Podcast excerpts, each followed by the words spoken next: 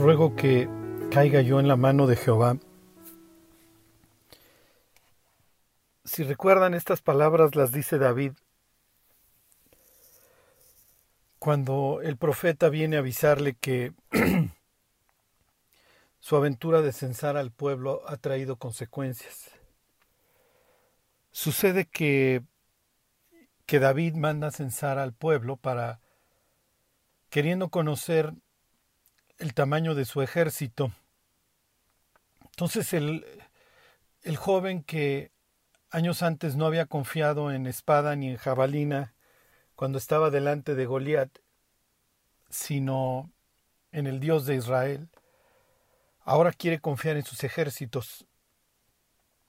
Y su orden es tan nefasta que aún un tipo espiritualmente quién sabe dónde se encontraba Joab espiritualmente. Joab es un gran misterio, pero definitivamente nunca anduvo bien. Aún el mismo Joab ve la orden de David como nefasta, como, como terrible. Finalmente, David insiste y se lleva a cabo no un censo total, pero, pero casi total. Y entonces un profeta de Dios es enviado a, a David con una triple propuesta. Dios le dice, te doy tres opciones como castigo por lo que acabas de hacer.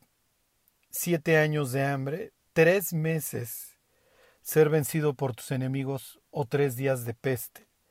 Y David entiende la peste, en ese caso, como un castigo de Dios. Y entonces su respuesta es, caiga yo ruego que caiga yo en la mano de Dios. Y cuando, cuando los creyentes pecan, como en este caso David, cuando los creyentes pecamos, es en estas manos en donde queremos caer. ¿Y por qué arranco el estudio, este estudio de, de lamentaciones con estas palabras? Porque donde nos quedamos la semana pasada es en estas palabras de, del poeta del versículo 37 del capítulo 3, en donde dice, en donde menciona esta pregunta, ¿quién será aquel que diga que sucedió algo que el Señor no mandó?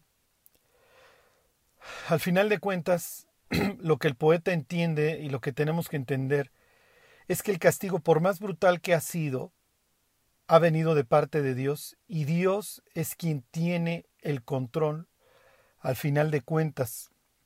Cuando concluya el capítulo 4, el poeta va a decir, se ha cumplido tu castigo, que se ha agotado ya la ira que Dios tenía que haber derramado por todas las cosas que se estaban llevando a cabo, ya se sació, ya terminó. A diferencia, se acuerdan de sus misericordias, que se renuevan y renuevan y renuevan no hacía el castigo de Dios una vez que ha cumplido su propósito, que es traer este fruto apacible de justicia. Ajá. Una vez que esto termina, bueno, concluye y va a iniciar la fase de restauración y de reconstrucción. Como lo veremos más adelante, la luz al final del túnel se va a ver, porque así es Dios. Dios es misericordioso y mientras hay vida, hay esperanza. ¿Se acuerdan? Es lo que dice Salomón, más vale perro vivo que león muerto. Mientras una persona respira y no ha cometido el pecado imperdonable, siempre se puede volver de sus malos caminos. Entonces, el poeta reconoce y, y obviamente esto es causa de esperanza, que el castigo con toda su magnitud está bajo el control de Dios y ha sido Dios quien ha mandado que esto suceda. De su boca, dice el versículo 38, de la boca del Altísimo no sale lo malo y lo bueno. De su boca ha salido el permiso para que esto sucediera. Lo mismo menciona Job, aunque como les he dicho antes, el caso de Job no es por una vida incorrecta. Acuérdense, es muy importante la diferencia entre cosechar y ser probados. El ser probados va a llevar a la persona a, que su fe sea purificada. Es lo que diría Pedro. para que vuestra fe, mucho más preciosa que el oro, ¿se acuerdan? Entonces, si es necesario, a veces tenemos que ser probados. En el caso de Job, así fue. Entonces, no es que Job estuviera cosechando. En el caso del poeta, el castigo ha venido como una cosecha. Finalmente, en el, en el Job va a decir las mismas palabras, recibiremos de Dios el bien y el mal no lo recibiremos. Entonces, los dos aprenderán que Dios tiene el control de todo. Piensen en Job, a quien, a quien Dios se dirige desde, desde un torbellino, desde, desde la tempestad. Esa palabra que se emplea para torbellino a veces se, se traduce como tempestad. Entonces, de algo que Dios le habla desde algo que parecería caótico. Ajá, la tempestad incontrolable. ¿Para qué? Para precisamente decirle a Job que Dios tiene control de todo. Ajá, piense en Job, va a entender que Dios domina sobre monstruos incontrolables como el Leviatán y el Behemoth. Eh, Job va a entender que por la voluntad de Dios el águila se remonta, que por su sabiduría vuela el gavilán, que Dios es quien pone límites algo que parece incontrolable como es el mar. Eh, Dios es quien pone camino a la luz. Entonces, Dios es el que hizo que el caballo no tenga miedo a la batalla, este, quien le dio poder al búfalo, quien sabe dónde está el asno montés, o sea, todas estas cosas que que estarían lejos de, un, de la civilización y que rara vez verían los seres humanos. Todas esas cosas, dice Dios, yo, yo las estoy viendo y sobre ellas tengo control. Entonces es en esas manos donde queremos caer después de pecar. Manos que finalmente pues traerán un castigo proporcional. La disciplina de Dios siempre trae un fruto, como les decía, apacible de justicia, es lo que dice la carta a los hebreos, ahí en el capítulo 12. Y en el caso del poeta, vemos que ha tenido lugar este fruto. ¿Por qué? Porque, como lo veíamos la semana pasada, el poeta está invitando ahora a todo el pueblo, este, por todos los medios, a que se arrepientan. Y utiliza estas expresiones de, soporta el castigo, eh, pon la mejilla delante del que la hiere, eh, pongan su boca en el polvo. Ajá, ¿qué implica esto? Póstrate delante de Dios. Este, lleva el yugo, ya no lleves el yugo de tus rebeliones, sino lleva el, el yugo de Dios. Y aquí capítulo 3, versículo 39. Piensa que estamos en un poema que tiene una estructura. ¿Se acuerdan? El poema está en, sentido alfabético. Por lo menos los primeros cuatro capítulos. El capítulo 5 no. en el capítulo 5 se, se, abandona este, el acróstico como, como si simple y sencillamente ya se desahogó, ya le di estructura a mi, a mi queja, a mi dolor y ahora ya simplemente concluyo el poema. Pero los primeros cuatro capítulos tienen una secuencia y una estructura. A lo que voy es que tiene cinco capítulos bien estructurados, bien pensados. Y casi a la mitad, es donde tienes todas estas expresiones de, del arrepentimiento y del control de Dios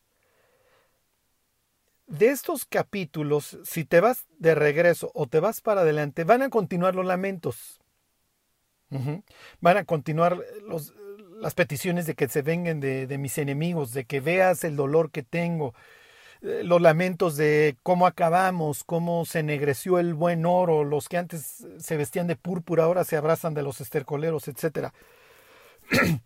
Pero justo en el centro tienes el remedio y tienes la enfermedad.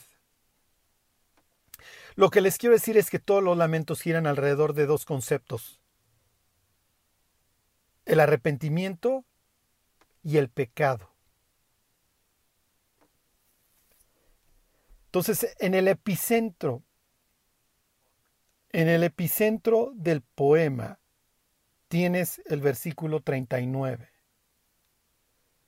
y tienes la pregunta más importante. ¿Por qué se lamenta el hombre viviente? ¿Por qué hay sufrimiento en el mundo? Y la respuesta se resume en una sola palabra. Ahí empezaron todos nuestros problemas. Laméntese el hombre en su pecado. Y piensa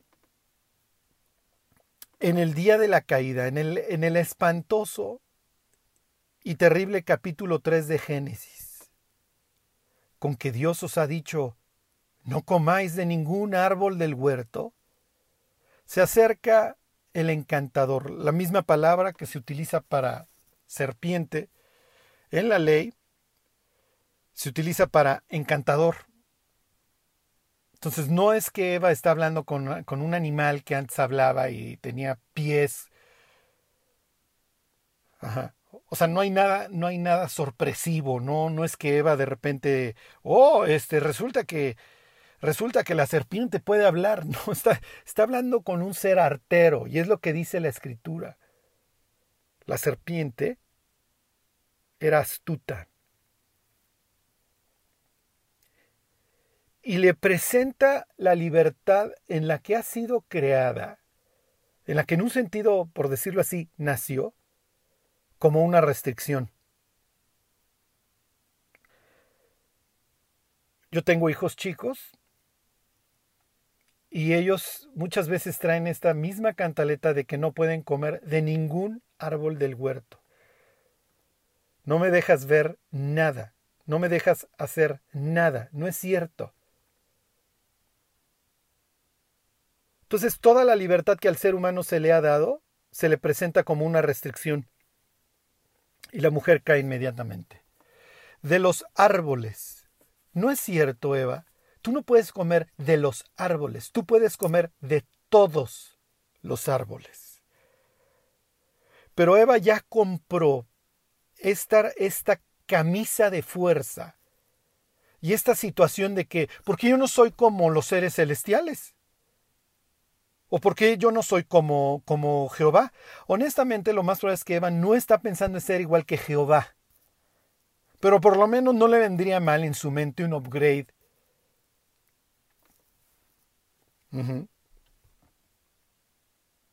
Entonces, esta, esta, venta de que seréis como, como Elohim, si mal no recuerdo es la palabra que, que se usa, lo cual implicaría, bueno, pues por lo menos voy a hacer, a hacer un upgrade, o sea, por lo menos, sí, no, no, tal vez no, ya le preguntaremos en el cielo, tal vez diga, no, no, no, no, a tanto no quería yo aspirar. Pero para que ustedes vean lo que el orgullo hace en el ser humano. De los árboles del huerto podemos comer, sí es cierto. O sea, con que Dios ha estado guardando toda la felicidad para Él. Pero del árbol del conocimiento del bien y del mal, ni aun tocarlo. No es cierto. Entonces, lo que es su libertad se ha vuelto del tamaño de una mini jaula y lo que es una sola prohibición, bueno, se ha vuelto del tamaño del estadio, ni tocarlo. Entonces, reduzco a nada mi libertad y exagero la restricción. Pero Adán y Eva no saben que esto va a acabar con los jóvenes siendo buleados y suicidándose desde los siete años. No saben que esto acaba en tráfico de órganos, en tráfico de personas. Los seres humanos desobedecen, vuelve a reinar el caos, van y se esconden. Y en la humanidad entrarán dos cosas que el poeta de lamentaciones entiende perfectamente, la vergüenza y el miedo. En el capítulo 4 el poeta va a hacer referencia a lo peor que te podía pasar en aquel entonces, que era un sitio, con todo lo que eso implicaba, y ya lo veremos capítulo 4. Y preguntó Dios al hombre, ¿dónde estás tú? ¿Hasta dónde estuviste dispuesto a llegar? ¿Qué hiciste, Adán? ¿Dónde estás? Es que tuve miedo porque estaba desnudo y me escondí. Hoy tengo cosas que esconder. hoy tengo una mala conciencia, hoy tengo miedo, hoy tengo vergüenza. Adán, no tienes la más remota idea de lo que acaba de suceder. no solamente acabas de inventar los penales, los tribunales de lo familiar, el divorcio. Acabas de inventar las masacres. La humanidad va a dedicar horas y horas de trabajo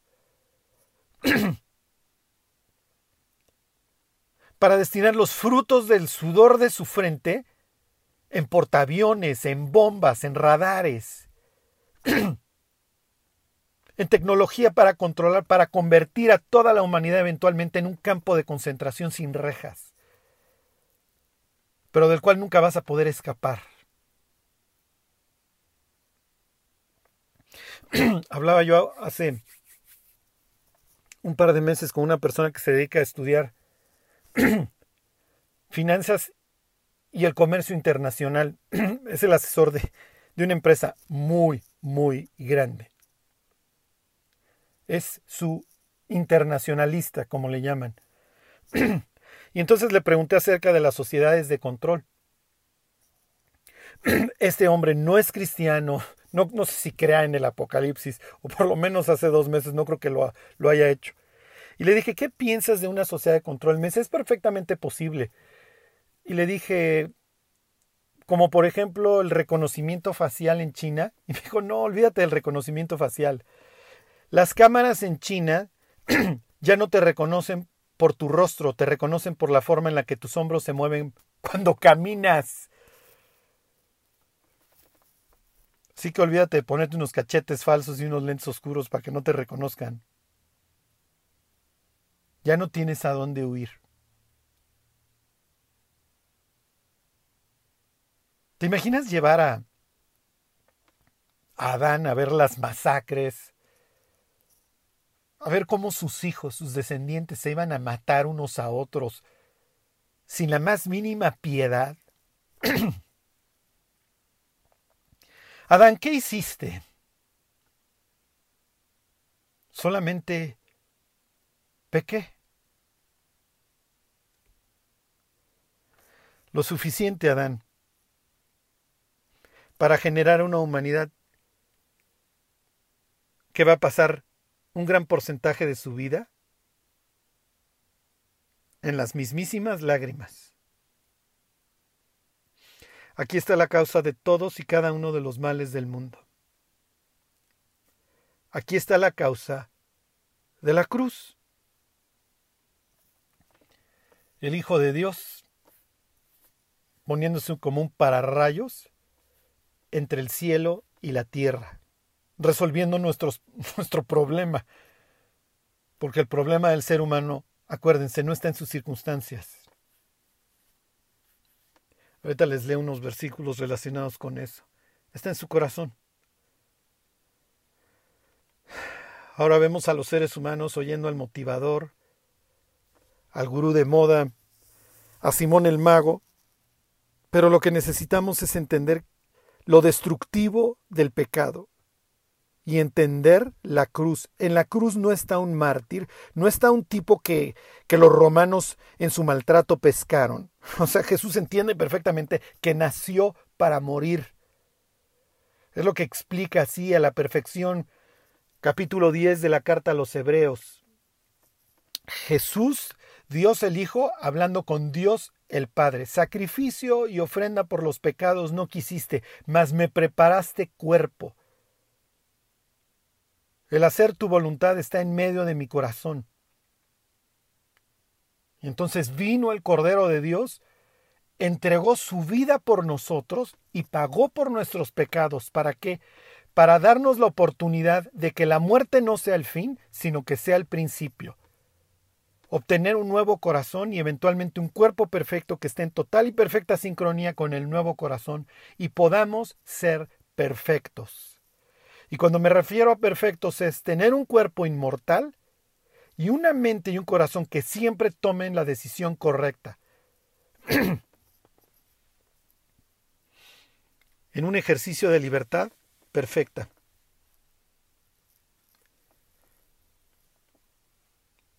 El ser humano necesita, en palabras de Tito, ¿se acuerdan?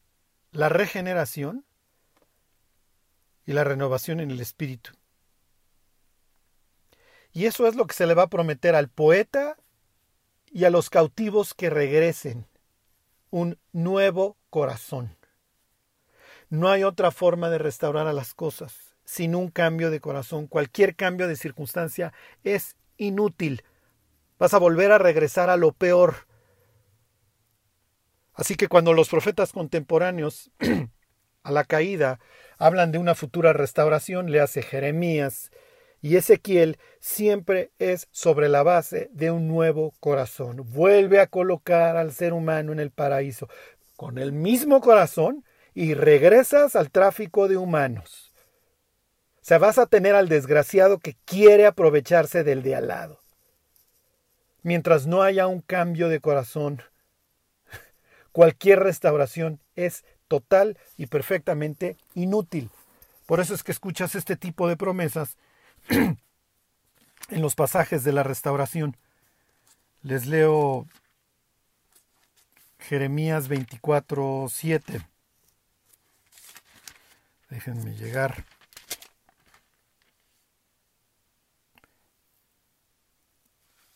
Se los leo desde el 6, está hablando de los cautivos y la restauración. Porque pondré mis ojos sobre ellos para bien, y los volveré a esta tierra, y los edificaré, y no los destruiré. Los plantaré, y no los arrancaré. Y les daré corazón para que me conozcan que yo soy el Señor. Sin este nuevo corazón el ser humano no puede conocer a Dios. El que tiene es una piedra inútil. Dice, y ellos me serán por pueblo, y yo les seré a ellos por Dios. Pues sí, mientras una persona no tiene un corazón nuevo, el dinero, el sexo, el poder, el aprovecharse del de al lado, esos serán sus dioses. Uno mismo será su Dios. Porque se volverán a mí de todo su corazón. me voy al siguiente profeta, me voy a un pasaje famoso.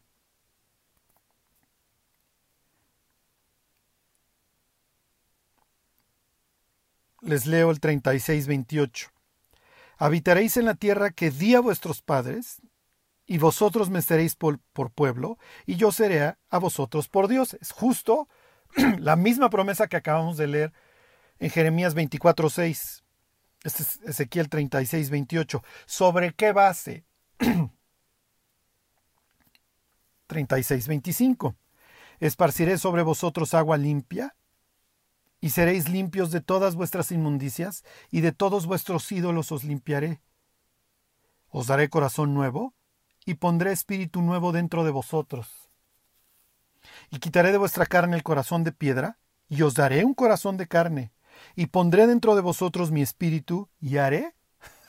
Esto es lo que Dios, Dios lo tiene que hacer y haré que andéis en mis estatutos y guardéis mis preceptos y los pongáis por obra. Un tipo ejemplar como Nicodemo busca a Jesús de noche, claro, pues es un fariseo, es un principal, ya parece que quiero que me vean aquí con, con este rabino extraño que no, no llena, por supuesto, para nada el perfil mesiánico. ¿Se acuerdan? Y en pocas palabras va y le pregunta si es, porque pues, no llena el perfil. Eh, rabí, sabemos que has venido de Dios como maestro, porque nadie puede hacer estas señales que tú haces si no está Dios con él. ¿Y qué le dice Jesús? Claro, no lo entendemos cuando no conocemos el fondo. Lo que sí deja claro el capítulo 3 de Juan es que Nicodemo sabe toda la Biblia de memoria, por eso Jesús no tiene ningún problema en citarle Eclesiastés, números, proverbios, este, Isaías 9:6, bla bla bla. ¿Cómo se sabe la Biblia Nicodemo? Que Jesús le da dos tips. El agua y el espíritu. Mira, Nicodemo, en pocas palabras, Eres un cautivo, porque así se veían los fariseos en la tierra de Israel con, la bota romana encima. Todavía no habían sido liberados. Eres un cautivo y necesitas ser limpiado por el agua. Ezequiel 36, 25. Y necesitas un nuevo espíritu, Nicodemo, si no, no vas a ver el reino de Dios. El reino de Dios implica necesariamente un nuevo corazón. Sin un nuevo corazón no puedes ver el reino de Dios y la restauración. Todas estas promesas de restauración eterna requieren para el ser humano que esté dispuesto a que en su interior sea transformado. ¿Por qué? Porque como dijera el propio Jesús, del corazón sale todo lo podrido.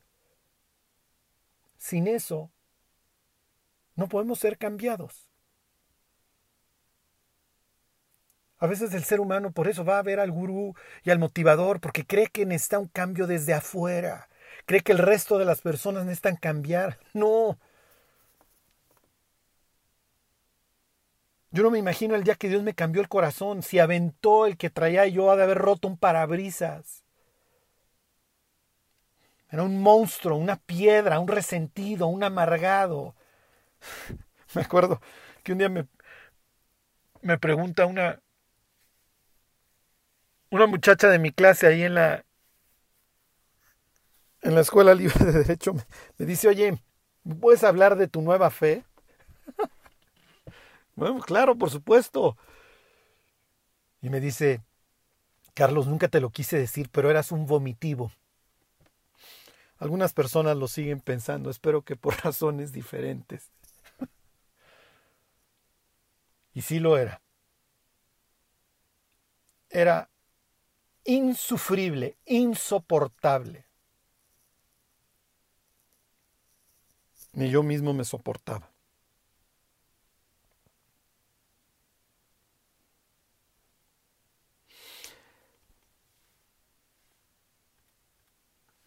Bueno,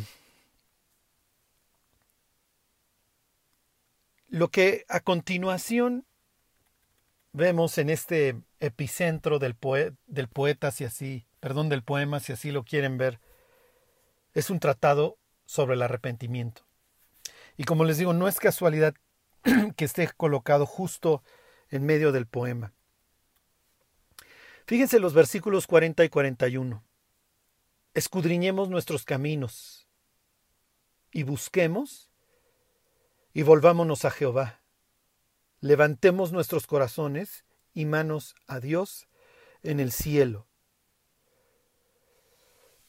Cuando, cuando Jesús habla, y se los pongo como ejemplo, a la iglesia de la Odisea en el Apocalipsis, al final de su mensaje esta iglesia le dice, yo reprendo y castigo a todos los que amo. Sé pues celoso y arrepiéntete. Porque somos celosos por el partido político, por el presidente o no el presidente, según el bando en el que, en la tribu en la que habites a este respecto. Somos celosos por muchísimas cosas.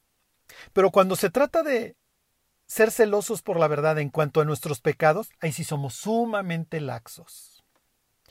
Si nosotros somos lo suficientemente celosos, así como juzgamos o no a los que tienen otras posturas políticas, o no en el caso de las que las comparten, si tuviéramos este rigor para ver nuestros pecados, eso nos llevaría a, a algo, a arrepentirnos.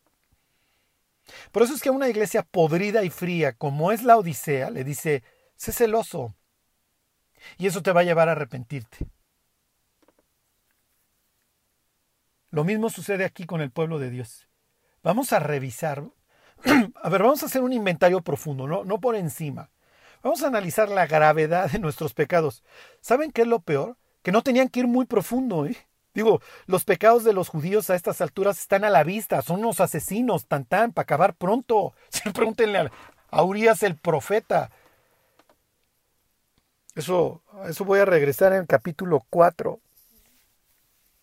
cuando Dios le vuelva a cargar la mano a los religiosos que para variar siempre llevan mayor condenación. Revisemos nuestros caminos, todos torcidos y no hay que ir muy profundo. Cuando se le dice a un ser humano que va a ir al infierno, es increíble que conteste que no. no, oye, es que yo no mato, no esto, no el otro. Sí, pero hace un chorro de otras cosas. Y si te dieran una lista gratis, sin consecuencias, de 10 personas a las que pudieras matar, te tardas 5 minutos en ejecutarla. Digo, que no seas canciller de Alemania en los 30 no quiere decir que no haya un monstruo dentro de ti. Quizás no has tenido las circunstancias para ejecutar todo lo que tu podrido corazón quisiera hacer. Pues es ridículo cuando los seres humanos de alguna manera pensamos, no, pero yo no soy tan malo, yo soy bueno. Por eso el juicio final va a ser tan sorpresivo para algunos cuando les pasen toda su vida enfrente. Tres verbos utiliza el poeta en el versículo 40. Escudriñemos, busquemos, volvámonos. Volver para el judío implica el arrepentimiento, dar una vuelta de 180 grados. Revisemos nuestros caminos y vamos a buscar a Dios. Ya no hay que alzar nuestros brazos y nuestros corazones a todo lo que nos trajo esta desgracia, a toda la putrefacción. Daniel, ¿se acuerdan? Le, le cuenta a Nabucodonosor en el capítulo 4 que Dios lo va a humillar. Y después de que Nabucodonosor es humillado durante siete años, digo, hay gentes que necesitan por su orgullo un buen rato. Digo, hay algunos que nunca llegan a la conclusión correcta, pero bueno, Nabucodonosor sí llegó. Y dice Daniel 4:35, mas al fin del tiempo, yo, Nabucodonosor, alcé mis ojos al cielo, y mi razón me fue devuelta. Y bendije al Altísimo, y alabé y glorifiqué al que vive para siempre, cuyo dominio es sempiterno, y su reino por todas las edades. Le costó trabajo a Nabucodonosor. Pero al, terminando esos siete años, Dejó de ver al del espejo y alzó sus ojos al cielo.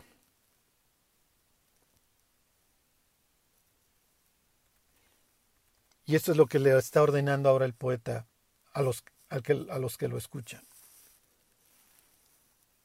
Que ahora levanten sus corazones a Dios, a Dios en los cielos.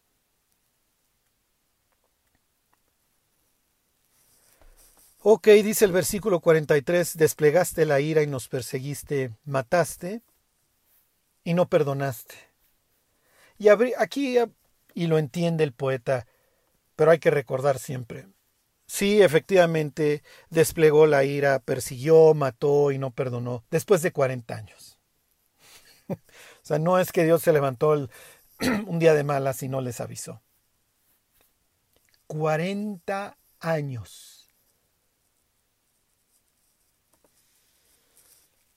Finalmente Dios ejecutó las cláusulas punitivas del pacto. Pero si algo nos ha dejado en claro este capítulo 3, es que hay esperanza. Hay esperanza para el que está en el mundo de los vivientes.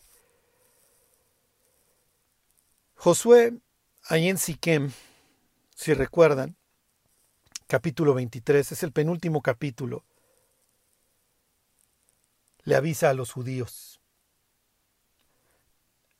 Estos últimos capítulos del libro de Josué del Conquistador recalcan que Dios cumplió sus buenas promesas, que finalmente abandonaron la vida en el desierto, cruzaron el Jordán, vivieron de los de este botín gigantesco, heredaron a las naciones,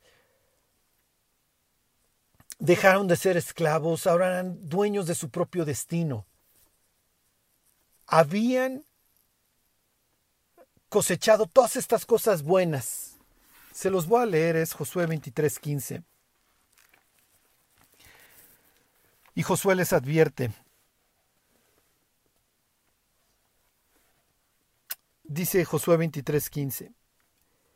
Pero así como ha venido sobre vosotros toda palabra buena que Jehová vuestro Dios os había dicho, también traerá Jehová sobre vosotros toda palabra mala, hasta destruiros.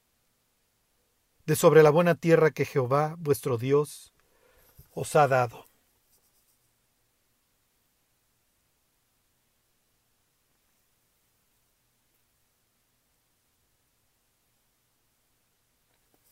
Entonces, sucedió, se las cumplió Dios tarde o temprano. Este pueblo no podía continuar como iba, mucho menos el pueblo de Dios. Y si lo ves desde ese ángulo, si ves que Dios ejecutó el convenio, y sobre esto les he hablado y se los recuerdo, el convenio para los antiguos, después del lazo de sangre, es la forma de concertar una unión la más profunda, al grado que la consideran como si fuera de sangre, al grado que cuando lo celebran, lo hacen con derramamiento de sangre. Les pongo un ejemplo. En la antigüedad, partían unos animales, piense en Génesis 15, hacían un charco de sangre y los contratantes cruzaban el charco volteaban a ver su ropa teñida en sangre y se hacían promesas cuyo rompimiento implicaba el derramamiento de sangre, implicaba la muerte. Por eso Cristo fue a la cruz.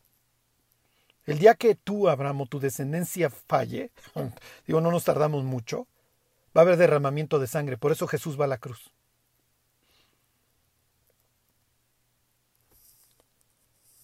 En el libro de Jeremías Jesús dice, habían partido los animales y habían cruzado y después incumplieron. Entonces, el convenio que celebra Dios con Israel es está teñido en sangre. Es lo que hace Moisés, ¿se acuerdan? Salpica sangre al pacto. Entonces, lo que les quiero decir es que Dios se está casando con Israel. Lo, lo, está adoptando, tú eres mi hijo. Nos estamos uniendo, no hay otro grado de unión más profunda entre tú y yo. Y si incumples, va a venir el castigo. Y en este caso el castigo no fue inmediato, fue después de muchas décadas de aviso. Ok, si Dios ya trajo las cláusulas punitivas, entonces hay entonces hay luz al final del túnel, dentro de las mismas cláusulas. ¿A qué te refieres, Charlie?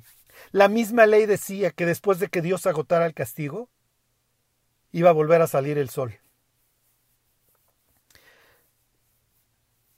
Se los leo en Deuteronomio 30, versículo 1. Sucederá que cuando hubieren venido sobre ti todas estas cosas, la bendición y la maldición que he puesto delante de ti, y te arrepintieres en medio de todas las naciones a donde te hubiera arrojado Jehová tu Dios. Después de eso, después de eso todavía hay luz. Si te castigo y te largo de tu tierra y te arrepientes, aún desde esos lugares, te voy a hacer volver. Y de ahí estas promesas como las que te leí de Jeremías 24 o Ezequiel 36.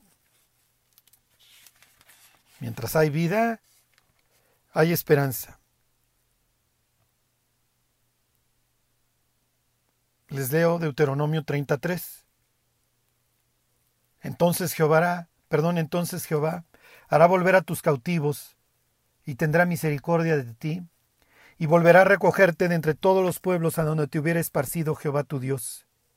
Aun cuando tus desterrados estuvieren en las partes más lejanas que hay debajo del cielo, de ahí te recogerá el Señor tu Dios, y de ahí te tomará, y te hará volver el Señor tu Dios a la tierra que heredaron tus padres, y será tuya, y te hará bien, y te multiplicará más que a tus padres. Y luego viene, para variar, el tema del corazón y circuncidará el Señor tu Dios tu corazón y el corazón de tu descendencia, para que ames al Señor tu Dios con todo tu corazón y con toda tu alma, a fin de que vivas. y ahorita regreso a eso. al capítulo 30.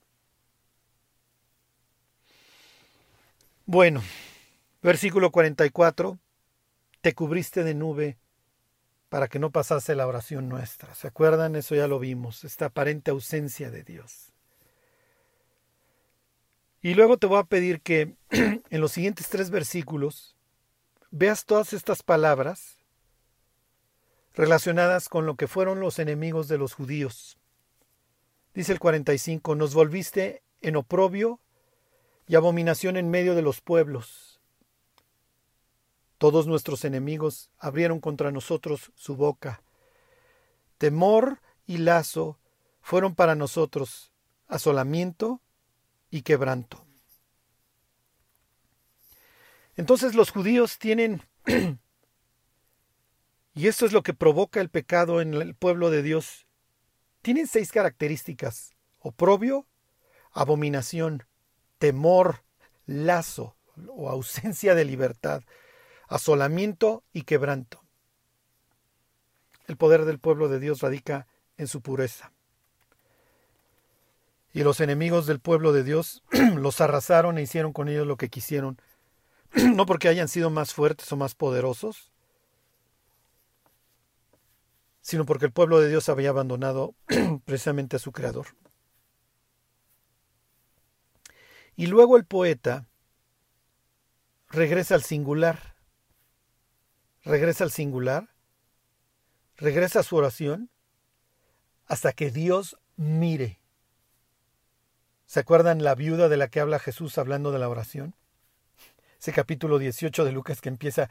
También les refirió una palabra sobre la necesidad de orar siempre y no desmayar. Es la actitud que está tomando el poeta. Me vale Dios, voy a tumbar tu puerta si es necesario. Pero te voy a buscar hasta que vuelva a salir el sol, hasta que vuelva yo a ver la luz. Se va a morir en la raya, por así decirlo orando y orando y orando. Dice el 48 al 50. Ríos de aguas echan mis ojos por el quebrantamiento de la hija de mi pueblo. Mis ojos destilan y no cesan, porque no hay alivio, hasta que Jehová mire y vea desde los cielos. Y así como la viuda, una viuda judía, con un juez romano. Digo, ¿qué, ¿qué le va a importar al juez romano una viuda judía? Pero tanto era su insistencia hasta que finalmente, mira, te voy a hacer justicia porque si no vas a seguir viniendo. Y dice Jesús, pero cuando venga el Hijo del Hombre, ¿hallará fe en la tierra?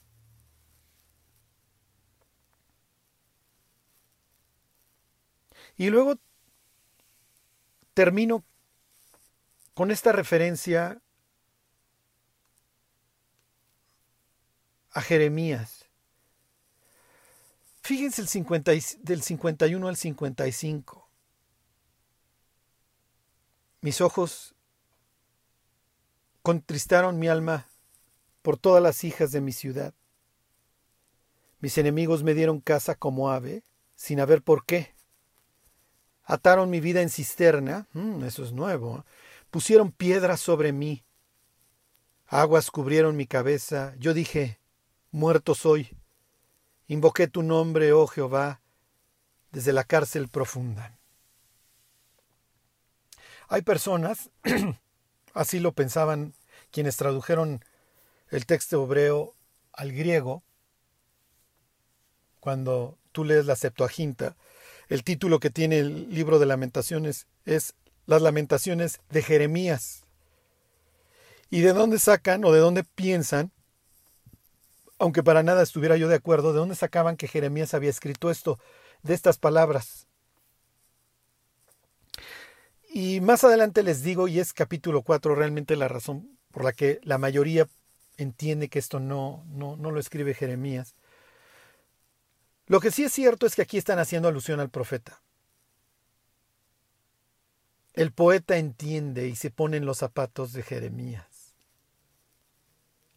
Y es una especie de nostalgia de si le hubiéramos hecho caso. El poeta está llevando así a meditar sobre el pasado. Por un lado, el maltrato, a las personas a las que debieron de haber apreciado como Jeremías y Urías, a las que, digo, no solamente debieron de haber apreciado, sino también escuchado.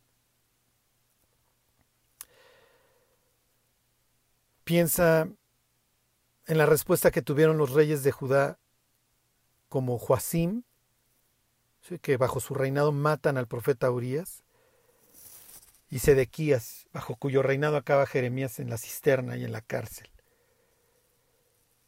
Por otro lado, las oportunidades perdidas. Y los llevo al Génesis. Piensa en los hermanos de José, igualito que el poeta pensando en Jeremías. Cuando ahora ellos están en la cárcel, se acuerdan de José. Les leo Génesis 42, 21. Y decían el uno al otro, verdaderamente hemos pecado contra nuestro hermano, pues vimos la angustia de su alma cuando nos rogaba, y no le escuchamos. Por eso ha venido sobre nosotros esta angustia.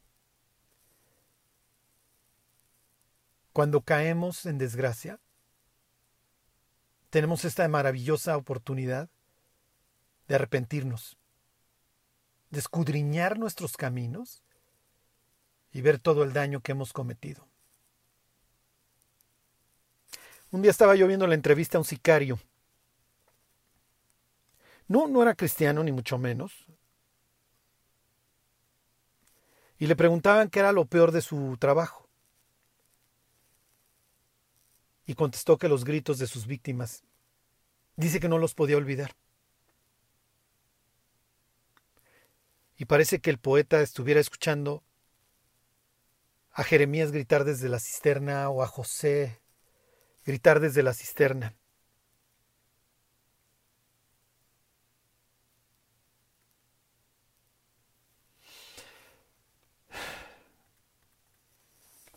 Líbrame de homicidios, oh Dios. Quisiera que todos los homicidas que andan allá afuera escucharan el Salmo 51 y supieran que mientras hay vida, pueden volver a empezar.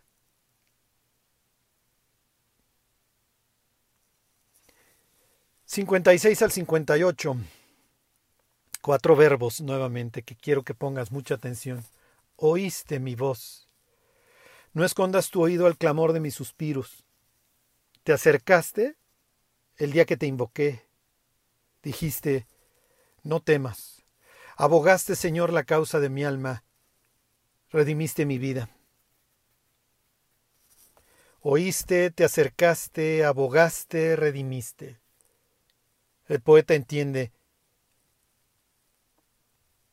que hay salvación, que hay redención, que fueron muy lejos en sus pecados. Y el poeta nos cuenta de las únicas dos palabras que salen de la boca de Dios en todo el libro. No temas. Y para concluir, les voy a dejar de tarea que lean el libro de Abdías. Charlie, todo un libro de la Biblia, sí, es un solo capítulo. Y ahora el poeta pide justicia. Tarde o temprano la habrá. Del 59 al 66, el poeta va a hacer referencia a todo el daño que los pueblos, incluyendo obviamente a Nabucodonosor, a todos los que traía el ejército de Nabucco, todas las todos los destrozos que hicieron en su contra. Y terminará pidiendo venganza.